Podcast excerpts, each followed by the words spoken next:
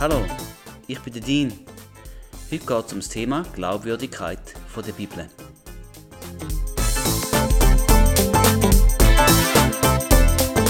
Sicher hast du dich auch schon gefragt, ist die Bibel wahr oder ist sie bloß ein Märchenbuch?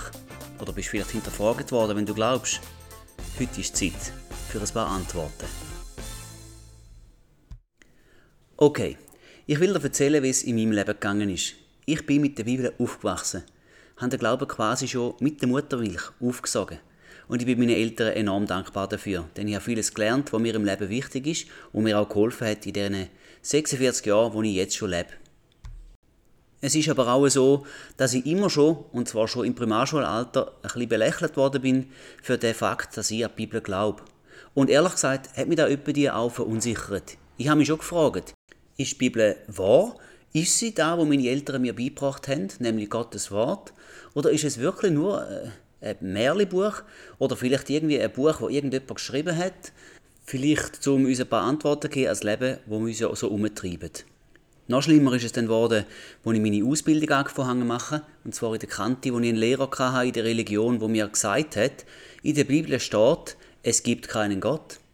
Das hat mich total aus der Bahn geworfen. Ich dachte, das gibt's doch nicht. Wenn da in der Bibel steht, dann geht ja mein ganzes Kartenhaus zusammen. Als ich dann nachgeschaut habe, vielleicht hat mir auch jemand geholfen, da weiß ich nicht mehr so genau, da habe ich herausgefunden, es steht tatsächlich in der Bibel. Es steht, es gibt keinen Gott, das steht in der Bibel. Aber ich habe dich entlasten. Die Stelle findest du zweimal. Die prägnanter von beiden ist im Psalm 14, Vers 1. Dort sagt der David, der Narr spricht in seinem Herzen, es gibt keinen Gott. Okay, gut, da wäre mal geregelt gewesen. Es steht zwar in der Bibel, aber es steht in einem total anderen Kontext, wie der Religionslehrer die mir da hat beibringen Später habe ich dann in der Hochschule gelernt, dass ja die Evolutionstheorie Grundlage von allem Leben ist und dass es keinen Gott braucht, sondern dass der Schöpfer von uns allen der Zufall sei. Ja, und da habe ich mir schon überlegt, bin ich denn einfach naiv, wenn ich die Bibel glaube? Oder gibt es auch Hinweise dafür, dass die Bibel wahr ist? Dass sie eigentlich das ist, was sie behauptet sein, nämlich Gottes Wort. Ich würde am Anfang von der Episode ein Bibelzitat stellen, und zwar aus dem 2. Timotheus 3, Vers 16. Dort steht, alle Schrift ist von Gott eingegeben und nützlich zur Belehrung, zur Überführung, zur Zurechtweisung, zur Erziehung in der Gerechtigkeit. Die Schrift selber sagt also über sich selber, dass sie von Gott eingegeben ist. Genauer betrachtet ist sie vom Heiligen Geist inspiriert, also das, was der Heilige Geist den Menschen eingegeben hat, was sie sollen schreiben. An einer anderen Stelle im Hebräer 4, Vers 12 steht, denn das Wort Gottes ist lebendig und wirksam und schärfer als jedes zweischneidige Schwert, und es dringt durch, bis es scheidet sowohl Seele als auch Geist, sowohl Mark als auch Bein, und es ist ein Richter der Gedanken und Gesinnungen des Herzens. Da hat der Autor das Maul aber ziemlich voll genommen, wenn er sagt, das Wort Gottes ist lebendig und wirksam und auch noch schärfer als jedes zweischneidige Schwert. Weißt, ich glaube das heute, und zwar uneingeschränkt. Und ich glaube nicht mehr, dass jemand naiv ist, wenn er an die Bibel glaubt. Das ist allerdings jetzt für mich einfach erst dann möglich geworden, wo ich die Argumente kennengelernt habe, studiert habe und verstanden habe. Deren Disziplin sagt man übrigens Apologetik, Verteidigung, oder? Vom Glauben. Und ich möchte die ein bisschen auf eine Reise mitnehmen, warum, dass ich heute, und zwar auch wissenschaftlich, kann sagen, ich glaube sehr wohl, dass die Bibel Gottes Wort ist. Zuerst einmal hat ja jede Religion ihr heiliges Buch. Wir kennen den Islam, wo es den Koran gibt als heiliges Buch. Dann gibt es den Hinduismus, dort heißen die heiligen Bücher Hindu-Veden. Der Buddhismus hat gewisse Buddha-Sagen. Wir kennen auch äh, so christlich angehauchte Religionen, wie zum Beispiel die Mormonen, die das Buch Mormon haben. Oder Zeugen Jehovas mit ihrer Wachturm-Zeitschrift, wo dann, das ist nicht ein Ersatz für die Bibel, aber das ist eine zusätzliche Schrift, wo quasi ähm, Autorität hat. Und eben, wie sollen wir Christen jetzt sicher sein, dass genau unser heilige Buch, nämlich die Bibel, die korrekte Offenbarung Gottes ist? Das ist schon eine berechtigte Frage. Und vielleicht hast du sie noch nie selber gestellt, aber ich empfehle dir trotzdem, dich einmal mit dem Gedanken auseinanderzusetzen, weil vielleicht hast du mal Kinder oder Leute, die dich fragen, und dann wäre es schon gut, eine gute Antwort zu haben. Also, das erste Argument sind die Autoren. Normalerweise hat ja ein Buch ein Autor. Wenn jetzt ein Buch mit von mehreren Autoren verfasst wird, dann müssen sich die zwei, drei Autoren miteinander absprechen. Man müsste planen, Man müsste zum Beispiel abmachen, okay, du schreibst über da, ich schreibe über dieses, damit zum Schluss ein Ganzes gibt, ein rundes Ganzes. Die Bibel aber hat über 40 Autoren. Und die 40 Autoren, da ist bemerkenswert, sie sind vom sozialen Status her völlig unterschiedlich gewesen. Es gibt da zum Beispiel einen König David, einen Adoptivprinz, damit meine ich den Mose, oder einen Fischer, Petrus und seine Kollegen. Es gibt Politiker, der Daniel zum Beispiel. Es gibt äh, militärische Oberbefehlshaber, da wäre der Josua gewesen. Es gibt Zöllner, da wäre Matthäus gewesen. Ärzte, der Lukas und noch viele mehr. Nicht nur sind sie von einem anderen sozialen Hintergrund her gekommen, sondern haben sich die Autoren auch mehrheitlich nicht kennt. Okay, gut, den Johannes und den Matthäus haben sich vielleicht schon kennt, aber mehrheitlich sind die einander völlig unbekannt gewesen. Kommt noch dazu, dass die Autoren zu verschiedenen Zeiten gelebt haben. Und zwar ungefähr über einen Zeitraum von 1600 Jahren verteilt, haben die Autoren gelebt und geschrieben. Und sie sind dann auch noch geografisch auf verschiedenen Kontinenten gewesen. Und zwar haben wir solche, die in Afrika sind, solche in Asien, Kleinasien genauer, und auch solche in Europa. Jetzt, bei so vielen verschiedenen Autoren und von so diverser Herkunft ist schon sehr verwunderlich, dass in der Bibel ein roter Faden sich durchzieht. Klar, man könnte sich fragen, was ist denn der rote Faden der Bibel? Da würde ich dir auch gerne beantworten. Ich sehe ihn dort, es ist Beziehung zwischen Gott und den Menschen. Wie Gott den Menschen gemacht hat, wie er hat zusammen sein mit ihm, wie es auseinandergegangen ist durch die Sünde, die sie getrennt hat, und später aber, wie er seinen schon lange angedenkten Errettungsplan durchzieht mit dem, mit dem Senden von seinem Sohn und am Schluss, da bin ich schon in der Offenbarung, die Menschheit wieder mit Gott versöhnt, mit ihm ewig kann zusammenleben. Der rote Faden, der ist nicht möglich dass sich die Autoren können absprechen Und bei so vielen Leuten, die an einem Werk mitschreiben, ist doch die Wahrscheinlichkeit, dass sie abweichen oder dass sie irgendwie anders erzählen, wenn es erfunden wäre, relativ groß. Und doch sehen wir heute einen roten Faden durch die Bibel durch sich ziehen. Ich wage einen kleinen Vergleich mit dem Koran. Der Autor vom Koran ist der Mohammed. Er hat es zwar selber nicht aufgeschrieben, er sagt, er hege die Offenbarungen vom Engel Gabriel bekommen und er hat dann die Botschaft seinen engsten Freunden gebracht. Und die Freunde, die haben es dann aufgeschrieben. Der Koran ist etwa im 6. oder 7. Jahrhundert nach Christus aufgeschrieben worden. Der Mohammed ist 623 nach Christus gestorben. Die Bibel im Kontrast ist 100 nach Christus schon geschrieben gewesen ich glaube ungefähr im 90 nach Christus hat Johannes noch seine Offenbarung geschrieben und dann ist fertig gewesen. Ist also ganz nah an den Ereignissen dran gewesen, die passiert sind zu Jesu Lebzeiten. Vom Koran sind die ältesten Koranfunde heute noch erhalten in Istanbul. Aber sie stammen aus dem 9. Jahrhundert nach Christus und sind somit etwa 150 bis 200 Jahre nach ihrem Original hier in kufischer Schrift auf Pergament aufgeschrieben worden. Wenn man die vergleicht mit Koranfund im Jemen, dann liegt es nahe, dass äh, der Korantext gravierende große Änderungen erlebt hat. Viele Korankopien sind übrigens in der Vergangenheit auch vernichtet worden, um eine allgemeine gültige Version vom Koran zu erschaffen. Man hätte eigentlich müssen harmonisieren und da Wort habe nicht ich erfunden, da lässt man, wenn man das geht, googeln und recherchieren. Damit kommen wir zum zweiten Punkt, zu der Überlieferung. Wenn von einem antiken Werk fünf bis zehn Abschriften vorhanden sind, dann gilt es heute als gut überliefert. Ich mache ein Beispiel. Am Cäsar sein Werk Der Gallische Krieg, von dem gibt es zehn Manuskripte heute. Das früheste, das noch existiert, ist etwa 700 Jahre nach der Abfassung verfasst worden und vom Aristoteles existieren gerade mal fünf Abschriften heute noch. Von denen die älteste, also die, die am nächsten beim Aristoteles geschrieben worden ist, 1400 Jahre nach der ersten Schrift verfasst worden ist. Also ein riesiger zeitlicher Abstand. Oder, sicher kennst du auch Homer seine Ilias, von der gibt es am allermeisten, das sind 643 Abschriften, die man heute hat.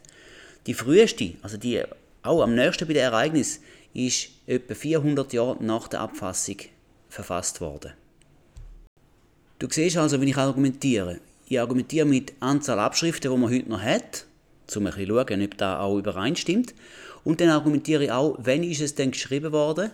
Äh, die Abschrift, ist sie weit näher bei dem Ereignis oder ist sie weit weg davon? Jetzt nehmen wir das Neue Testament zum Vergleich. Vom Neuen Testament aus der Bibel, das ist die zweite Hälfte, falls jetzt nicht ganz so sattelfest bist. Vom Neuen Testament also sind heute über 4000 komplette Handschriften verfügbar. Und es gibt auch noch zigtausende von Teilen vom Neuen Testament, einfach Fragmente. Und die entsprechen alle sehr genau am Urtext. Die frühesten, die man da hat, sind aus der Zeit von etwa 40 bis 90 Jahren nach dem Ereignis. Also zu der Zeit, wo die Augenzeugen noch gelebt haben und hätten können sagen, na, das stimmt gar nicht oder da müssen wir anders schreiben. Es gibt aber auch im Neuen Testament gewisse Unsicherheiten.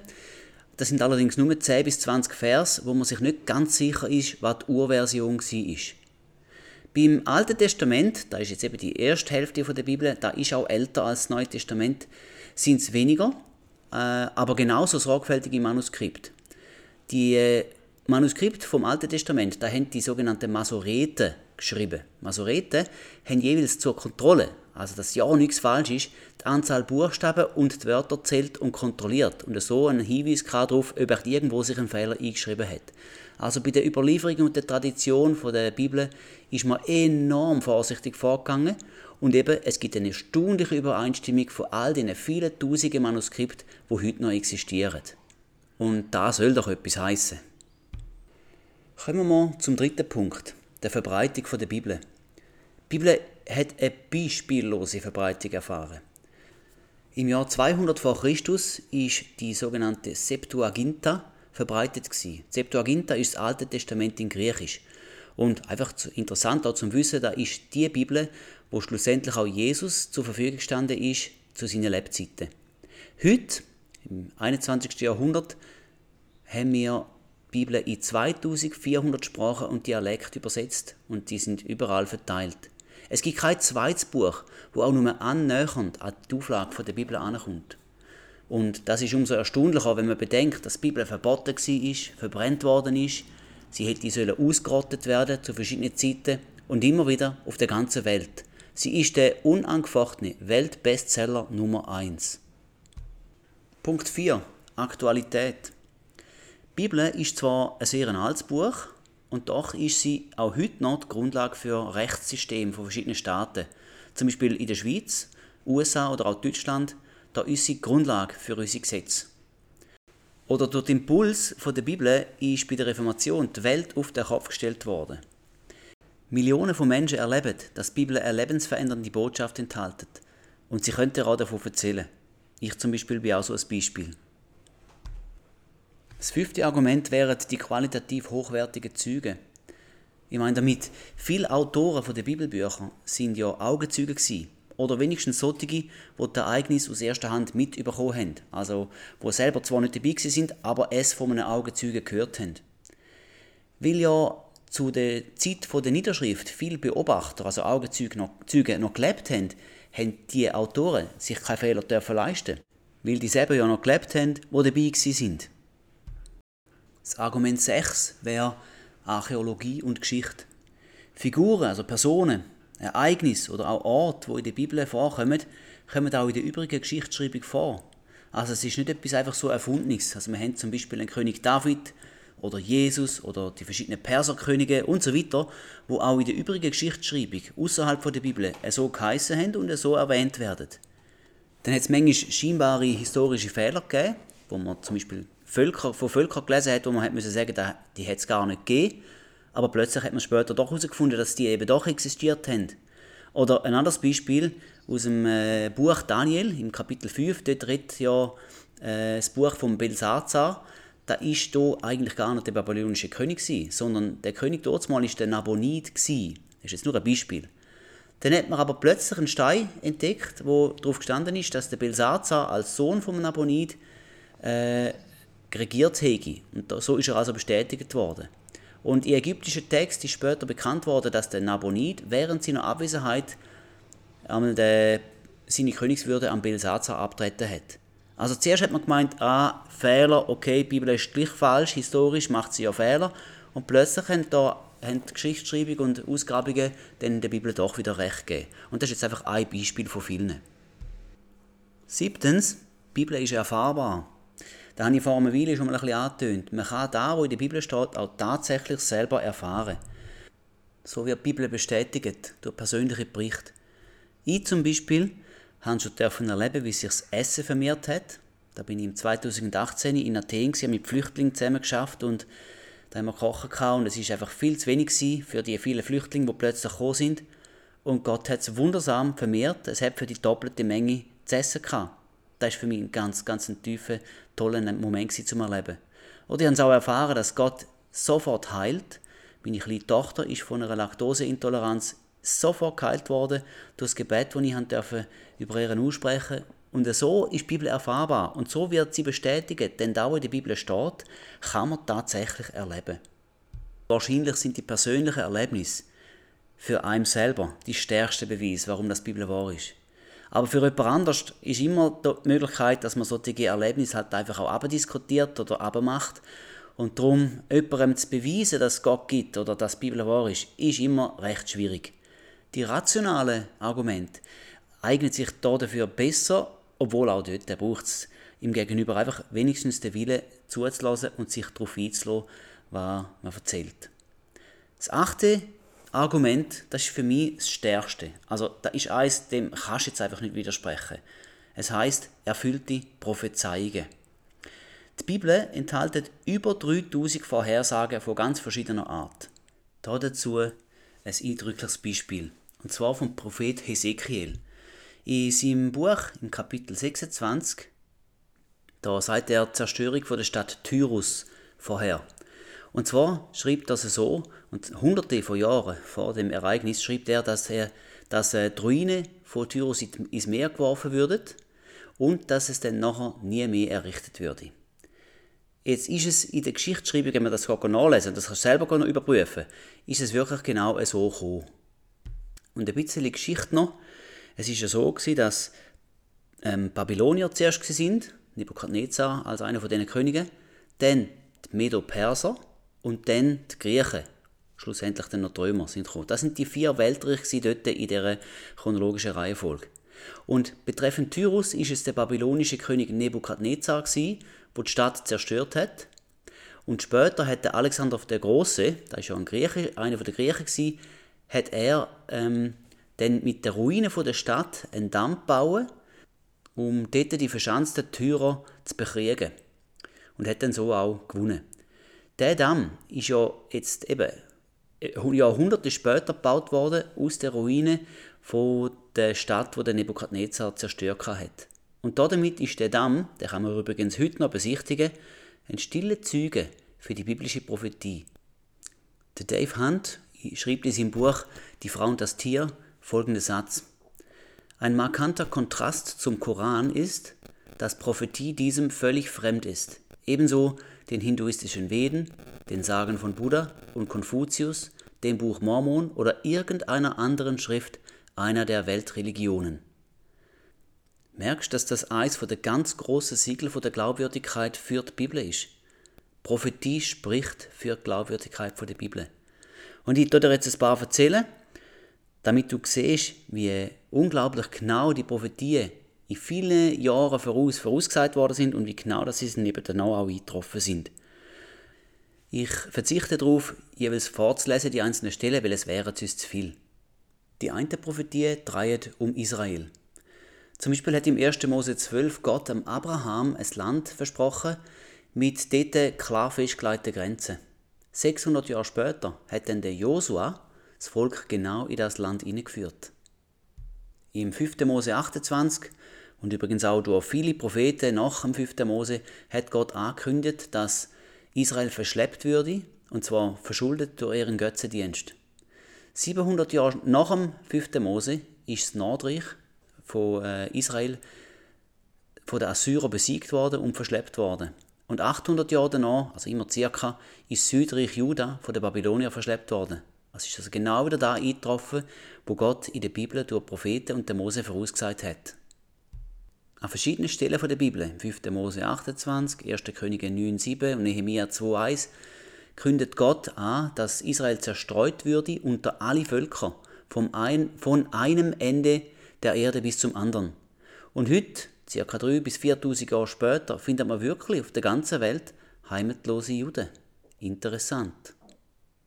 Immer noch im 5. Mose 28 aber auch in der 2. Chronik 7, Vers 20 und im Jeremia 29, 18 steht, dass die Juden ein Ärgernis, ein Sprichwort, eine Spottrede, ein Fluch und eine Schande sie würden. Und wenn man in der Geschichte ein bisschen sich auskennt, weiß man, dass die ganze Geschichte nur so strotzt von Judenfindlichkeit. Und das nicht bloß im Holocaust. Gott hat durch den Prophet Jeremia auch immer wieder angekündigt, dass er Israel nicht der Vernichtung preisgeben würde, sondern dass er es als Volk würde erhalten. Und ja, heute haben wir die jüdische Rasse immer noch. Als Kontrast dazu gibt es auch Völker, wo in der Bibel beschrieben sind, wo es heute nicht mehr gibt, zum Beispiel die Edomiter. Gott hat also sein Wort gehalten. Eine ganz großartige Prophetie ist die von Jeremia 30, äh, Vers 10 oder 31, 8 bis 11 oder auch im Hesekiel 36, 24 steht das, dass nämlich Gott sein Volk in den letzten Tagen wieder in ihr Land zurückbringen würde. Und da haben unsere Großeltern miterlebt, etwa 1900 Jahre nach der endgültigen Zerstörung von Jerusalem, das war im 70 nach Christus durch die Römer, da ist Israel wieder zum eigenständigen Staat erhoben worden, 1948.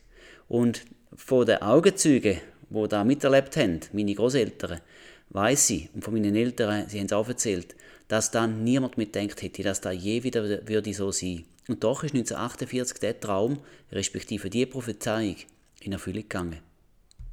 Der Prophet Zacharia, im Zacharia 12, 2 und 3, sagt von Jerusalem, dass sie zur Taumelschale, zu einem Stemmstein für die Völker wird werden. Also Jerusalem ist, soll das werden. Und heute, zweieinhalbtausend Jahre später, also nach dem Zacharia, schaut alle Welt voller Sorge nach Jerusalem. Und das ist doch schon erstaunlich, weil ein paar Facts über äh, Israel, es macht nur 0,15% der arabischen Landfläche aus. Es hat kein Öl, Wohlstand und Einfluss hat es eigentlich auch nicht groß. Jerusalem ist nur eine kleine Stadt. Sie hat keine wirtschaftliche Bedeutung. Die Lage von Jerusalem ist strategisch unwichtig, aber sie ist das unberechenbarste Problem der UNO. So viel erfüllte Prophezeiungen. Das kann doch wohl kaum Zufall sein. Ich als Mathematiker weiß, dass eine Verkettung von mehreren Zufällen immer unwahrscheinlicher wird. Und ähm, wenn so viele Prophezeiungen schon eingetroffen sind, dann musst du schon fragen, ob ich da an dieser Sache doch etwas dran ist. Ein Atheist, und das ist jetzt eine Aussage von mir, ein Atheist kann eigentlich nur der sein, der da alles einfach vernachlässigt. Nicht weiß oder vielleicht weiß, aber vernachlässigt. Eine äh, zweite Kategorie der Prophezeiungen sind die Jesus-Prophezeiungen. Keine Prophezeiung hat der Buddha oder der Mohammed oder der Zoroaster oder der Konfuzius oder der Joseph Smith oder Hindu-Gurus oder andere religiöse Führer vorausgesagt. Über Jesus aber gibt es mehr als 300 alttestamentliche Prophezeiungen. Prophetie bestätigt also auch Jesus als einziger Weg zur Errettung. Jetzt wird oft gesagt oder entgegengehalten, die Sachen sind doch einfach später aufgeschrieben worden. Also die Sachen sind passiert und im Nachhinein hat man es so aufgeschrieben, als wäre es vorher aufgeschrieben worden und dadurch ist die Welt perfekt getauscht. Wie können wir wissen, dass es nicht so ist? Historiker die machen ihren Job ja so gut, wie sie nur können. Sie geben sich große Mühe beim Datieren von Schriften. Es spielen dabei Sprache, Schreibstil, Schriftzeichen oder auch Kulturereignisse, Namen von erwähnten Herrschern zum Beispiel und Städten über äh, eine Rolle und vieles mehr. Es gibt auch eine Radiokarbon-Methode, womit man das Alter kann datieren von einem Pergament. Jetzt ohne da einen großen Exkurs zu machen, da geht es um äh, radioaktive Stoff, die Zerfall- und Halbwertszeit vom C14-Atom und mit ihr kann man zum Beispiel das Alter von einem Pergament ziemlich gut bestimmen. 1947 ist in den Höhlen von Qumran am Toten Meer sind verschiedenste Schriften gefunden worden, darunter auch eine Jesaja-Schriftrolle. Und die ist das älteste, fast vollständige, komplette Manuskript von dem ganzen Bibelbuch, die Jesaja-Schriftrolle. Das Verfasserdatum von dieser Rolle ist mit der Radiokarbonmethode auf ca. 200 vor Christus bestimmt worden. Das heißt, dort umeinander ist die betreffende Rolle geschrieben worden oder abgeschrieben worden. Das heißt, sie ist mindestens so alt oder sicher oder eher sogar noch älter. Wenn man jetzt die Jesaja-Rolle vergleicht mit dem Codex Leningradensis, da ist 1008 nach Christus geschrieben worden, das ist die älteste komplette Abschrift von der hebräischen Bibel, dann merkt man, dass das viel ältere Dokument von der Qumran-Höhle sehr stark und gut übereinstimmt. Die Rolle von der Qumran-Höhle, vom Jesaja, ist also ein Beleg dafür, wie exakt unsere Bibelüberlieferung heute noch ist. Und Sie ist auch ein Beleg dafür, dass das Buch von Jesaja ganz sicher vor Christus schon gegeben hat, respektive geschrieben worden ist. Und damit, dass die aufgeschriebenen Sachen sicher vor Christus bereits notiert sind. Der Jesaja datiert man, also seine Lebenszeit, datiert man etwa auf 700 vor Christus. Und warum das alles so ausholen ist, er hat eben Erstaunliches über Jesus prophezeit. Im Jesaja 7,14 sagt er zum Beispiel, dass Jesus von einer Jungfrau geboren werden Und da ist er ja auch tatsächlich, wie wir wissen. Maria, seine Mutter, war eine Jungfrau. Und für alle die, die sagen, Jesus hat einfach so gelebt, dass er die Prophezeiungen erfüllt hat, um die Prophezeiungen erfüllen, da verhebt mindestens bei der jungfräulichen Geburt nicht, weil du kannst da nicht mitbestimmen. Ein Zeitgenosse von Jesaja, der Micha, hat auch 700 Jahre vor Christus gelebt und er hat aufgeschrieben, dass der Messias aus Bethlehem müsse kommen, im Micha 5, Vers 1. Und da ist er dann auch so gewesen, wie wir von der Weihnachtsgeschichte wissen. Der Jesaja hat im Kapitel 8, Vers 23 äh, und folgenden Vers hat er gesagt, dass, der Je dass Jesus in Galiläa müsse wirken und dort hat er ja gelebt, dort hat er auch gewirkt. Im Kapitel 35, 4 und 6, 4 bis 6 sagt der Jesaja, Jesus würde Blinde, Taube und Lahme heilen. Da lesen wir in der Evangelie noch, da hat er tatsächlich gemacht. Ein älteres Zeugnis, etwa 1000 vor Christus, ist vom Psalm 16, äh, Verse 8 bis 10. Da ist der David, der den Psalm geschrieben hat. Ähm, dort steht, dass Jesus von einem Freund muss verraten werden. Übrigens auch wieder etwas, wo du kaum kannst planen, dass die ein Freund verratet und du nachher drum umgebracht wirst, das planst du doch nicht. Der Zacharia hat 500 Jahre vor Christus vorhergesagt, im Kapitel 13, Vers 7, dass er in der Stunde von seinem Tod von seinen Anhängern müsse verlassen werden. Und genau so lesen wir es auch in den Evangelien nach, so ist es auch passiert. Psalm 35, 11 sagt, dass gegen Jesus falsche Züge werden auftreten. Im Jesaja 50, Vers 6 steht, dass Jesus geschlagen, verspottet und angespuckt wird werden, ist alles genau so eingetroffen. Im Jesaja 53, Vers 9 steht, dass Jesus in einem Grab von einem Reichen begraben wird werden. Auch ziemlich untypisch, ist alles passiert 700 Jahre nach der Voraussage.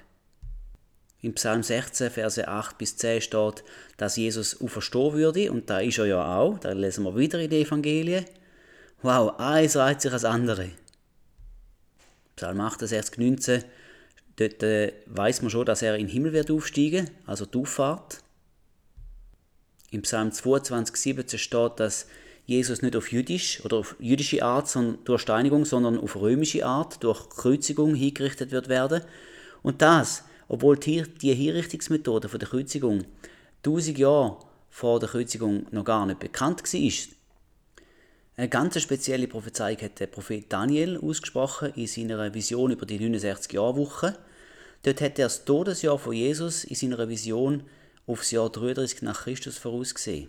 Da kann man nachlesen im Daniel 9,25 und der Daniel hat etwa 600 Jahre vor Jesu Geburt gelesen. Ist ein bisschen kompliziert, die ganze Rechnung, aber sie geht tatsächlich auf, aufs Jahr 33 nach Christus. Und da weiß man aus der Geschichtsschreibung, dass das dann ist.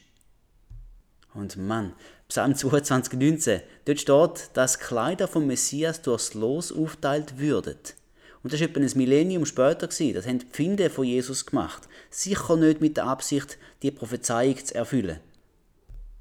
Psalm 69, 22, dort steht, dass ein Messias Essig und Gallen zu trinken wird geben werden.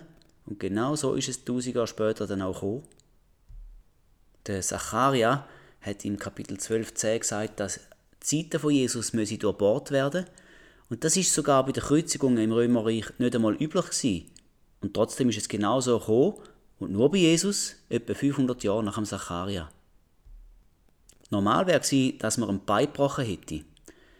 Aber das hat ja laut dem 2. Mose 12, 46 und dem Psalm 34, 21 am Messias nicht dürfen passieren. Und wir wissen, dass die Römer sich daran gehalten haben, etwa 1400 Jahre nach dem Mose. Sogar der Verräterpreis, die 30 Silberlinge, die der Judas von den Juden bekommen hat, sind im Sacharja 11,12 schon bekannt gegeben. Und diese Summe haben die Juden im Judas gegeben, 500 Jahre später. Bedeutenderweise ist Jesus dann auch genau dann tötet worden, wo ganz Israels Passalam geschlachtet hat. Das Passafest ist ja 1400 Jahre vorne von Gott eingesetzt worden Und zwar als Symbol, wo auf Jesus sollte hinzeigen. Dort geht es ja auch um einen stellvertretenden Tod vom Opfer für die Menschen. Im Sacharja 9,9 wird vorausgesagt, dass Jesus auf einem Eselsfülle, also auf einem Eselsfohlen in Jerusalem sollte einreiten. Und das ist genau so passiert, 500 Jahre später. Ist aber total unkonventionell für einen Triumphzug von einem König. Und im Jesaja 53, 4 bis 6 hat Gott angekündigt, dass Jesus stellvertretend für unsere Sünden wird sterben. Was heute jedes Sonntagsschulkind weiß, hätte Jesaja bereits 700 Jahre voran können sagen über Jesus. Oh, hey, sorry, wenn ich so viel Beispiel bringe, aber es begeistert mich einfach. Prophetie ist wirklich das Siegel der Glaubwürdigkeit für die Bibel. Es könnte noch ewig weitergehen, ein paar er noch. Der Jesaja hat 700 vor Christus der Perserkönig Kyros mit Namen vorausgesagt und dass er die Erlaubnis wird geben, den Tempel wieder aufzurichten. Das steht im Jesaja 44, 28. Und das, obwohl Juda noch nicht einmal in Babylon war und der Kyros erst etwa 150 Jahre später nach dem Jesaja auftreten ist. Erst im Buch Esra, im ersten Vers vom Kapitel 1, lesen wir von der Erfüllung von dieser Prophezeiung. Der Esra ist übrigens etwa 450 vor Christus verfasst worden. Da ist doch großartig. Zum Beispiel der Jeremia hat die babylonische Gefangenschaft miterlebt. Und zwar ist er auch gestorben während dieser Zeit, aber er hat trotzdem von Gott gewusst, dass die Gefangenschaft von Israel 70 Jahre wird dauern. Steht im Jeremia 29,10. Und Babylonier, die sind in Israel erstmals um 605 eingefallen und um 536 sind die ersten Juden heimgekehrt. Also aufs Loch genau die 70 Jahre. Und Jeremia ist schon tot gewesen, wo sich da erfüllt hat. Hast du schon genug? Ich sage dir noch was. 500 vor Christus hat der Prophet Daniel, der erste griechische Regent, der Alexander der Große, mit absolut treffender Genauigkeit beschrieben. Kannst du nachlesen im Daniel 8, Vers 21 bis 22. Und der Alexander der Große ist äh, ca. 325 vor Christus ab Macht gekommen. 170 Jahre nach der Vorhersage. Ja, also ich glaube, du merkst meine Begeisterung für die erfüllten Prophezeiungen in der Bibel. Sie sind für mich das Nonplusultra. Im Jesaja 29, Vers 10 steht, dass Propheten die Augen Israels genannt werden. Sie haben Einsicht in Gottes Pläne und auch in Zukunft. Da zeigen die vielen Beispiele, die ich dir vorher aufgezeigt habe. Und sie können eigentlich indirekt auch heute noch unsere Augen für die Wahrheit öffnen. Sie zeigen uns nämlich, dass die Bibel verlässlich ist. Das sagt Gott auch ganz explizit im Jesaja 44, Verse 4 bis 9. Die lese ich dir jetzt vor, weil die sind super. So spricht der Herr: Ich bin der Erste und ich bin der Letzte, und außer mir gibt es keinen Gott. Und wer ruft wie ich seit der Zeit, da ich ein ewiges Volk eingesetzt habe? Und was bevorsteht, das sollen sie, also die anderen Götter, doch ankündigen. Habe ich es dir nicht schon längst verkündet? Ihr seid meine Zeugen. Gibt es einen Gott außer mir? Nein. Es gibt sonst keinen Fels. Ich weiß keinen. Da sagt Gott eigentlich zusammengefasst und in meinen eigenen Worten, dass Prophetie, das, was er immer voraus ankündigt und es nachher eintrifft, dass da eigentlich der Beweis dafür ist, dass, es eben, dass eben er der einzig wahre Gott ist und dass Götze das nicht können. Das war jetzt viel, ich weiß. Danke, hast du so lange zugelassen. Gott hat für mich sein Wort, die Bibel, durch Propheten ganz deutlich bestätigt. Und auch alle anderen Argumente, die ich vorher erzählt habe. Die Frage ist jetzt einfach, nehmen wir den Beweis an und nehmen wir ihn ernst? Und was schließen wir daraus? Wenn da wirklich Gottes Wort ist, also wenn die Bibel wirklich Gottes Wort ist, dann müssten wir eigentlich unsere Beziehung zu dem Buch verändern, oder? Wir sollten sie eigentlich lesen, lieben, verschlingen, und zwar jeden Tag und zu einem Teil von unserem Denken machen. Nur, mich beelendet es, wenn ich schaue und höre, wie das die Menschen, speziell Christen, mit der Bibel umgehen. Viele lesen sie nicht oder nicht mehr, oder haben so das Gefühl, ich kenne ja die Geschichte, ähm, da gibt es nichts mehr Neues. Ich habe auch schon gehört, die Bibel ist nicht interessant, sie sagt mir nichts. Das ist mega traurig. Als ich vor gut zwei Jahren aus meiner Intensivweiterbildung zurückgekommen als Lehrer, da hat mir Gott auf der Rückreise eine Begegnung geschenkt. Er hat mir gesagt, es ist eigentlich geschämig, dass ich mich Christ nenne, und die Bibel nicht lese.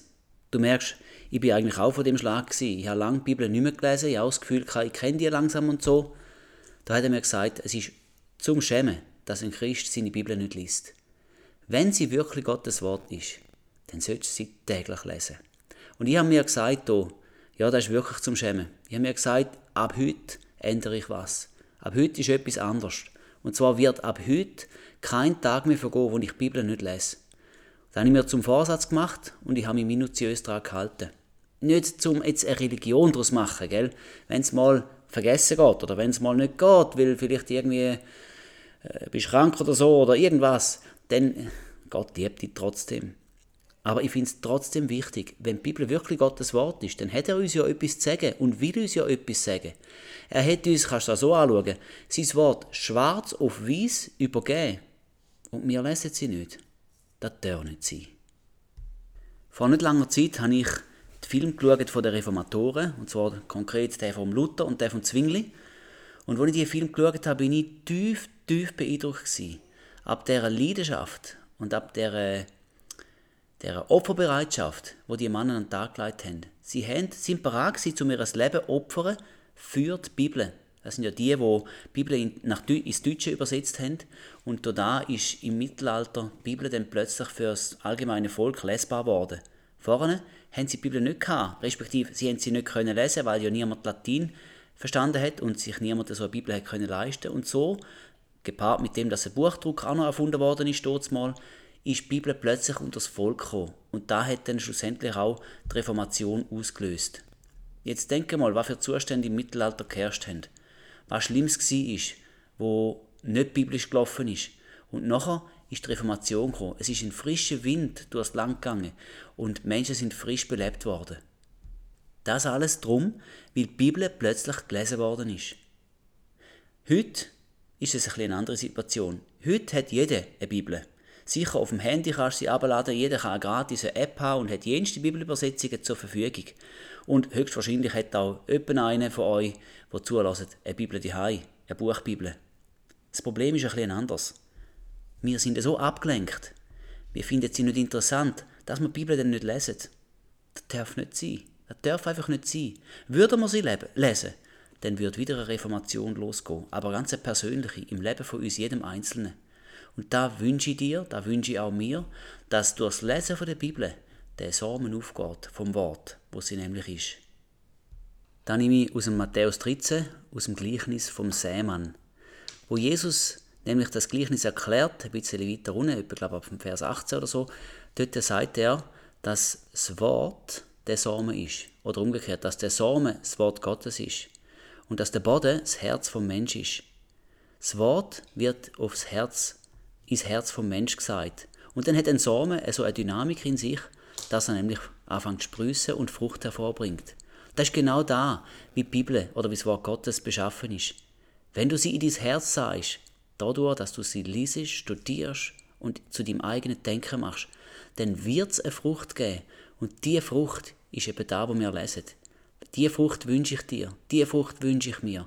Und da, wo ich dazu beitragen kann, das mache ich. Da wäre ich lese das Wort Gottes, ich präge es mir ein. Ich will jeden Tag davon essen. So hat Jesus auch gesagt, gell? der Mensch lebt nicht vom Brot allein, sondern von jedem Wort Gottes, das aus seinem Mund hervorgeht. Das Wort Gottes ist ein Samen. Das Wort Gottes ist tägliche Speise. Und die Frucht, die von dem Samen ausgeht, die ist uns versprochen, die wird aufgehen. Sie braucht ein bisschen Zeit, wie ein richtiger Samen auch, aber da ist die Verheißung. Die Frucht wird wachsen, wenn du das Wort Gottes in dein Herz hinein sagst. Und damit schließe ich ab. Ich habe herausgefunden, es gibt sehr gute Argumente, die für die Glaubwürdigkeit der Bibel sprechen. Du bist nicht naiv, wenn du daran glaubst. Jetzt hast du ein paar gute Antworten, warum das Bibel tatsächlich Gottes Wort ist und hoffentlich auch eine Motivation gewonnen, sie täglich zu lesen. Vater, ich danke dir für dein Wort. Ich danke, dass du es uns schwarz auf weiß gegeben hast. Und ich lobe dich dafür, dass es lebendig und wirksam ist. Ich danke dir, dass wir dürfen alles, was du über uns denkst, in unserem Denken aufnehmen und dass wir dürfen so werden wie du, dass wir die Verheißungen von der Bibel dürfen in Anspruch nehmen durch unseren Glauben, dass wir dürfen gerettet werden durch Glauben und durch deine Gnade. Ich lobe und preise dich für dieses wunderbare Wort. Und ich bitte dich, Heiliger Geist, dass du das, was ich gesagt habe, die Wahrheiten, die ich verkündigen an deiner Stelle, dass das in den Herzen der Menschen Fuß fasst und dass jeder, der zugelassen ist, hat, motiviert ist, zum Bibel zu lesen. Amen.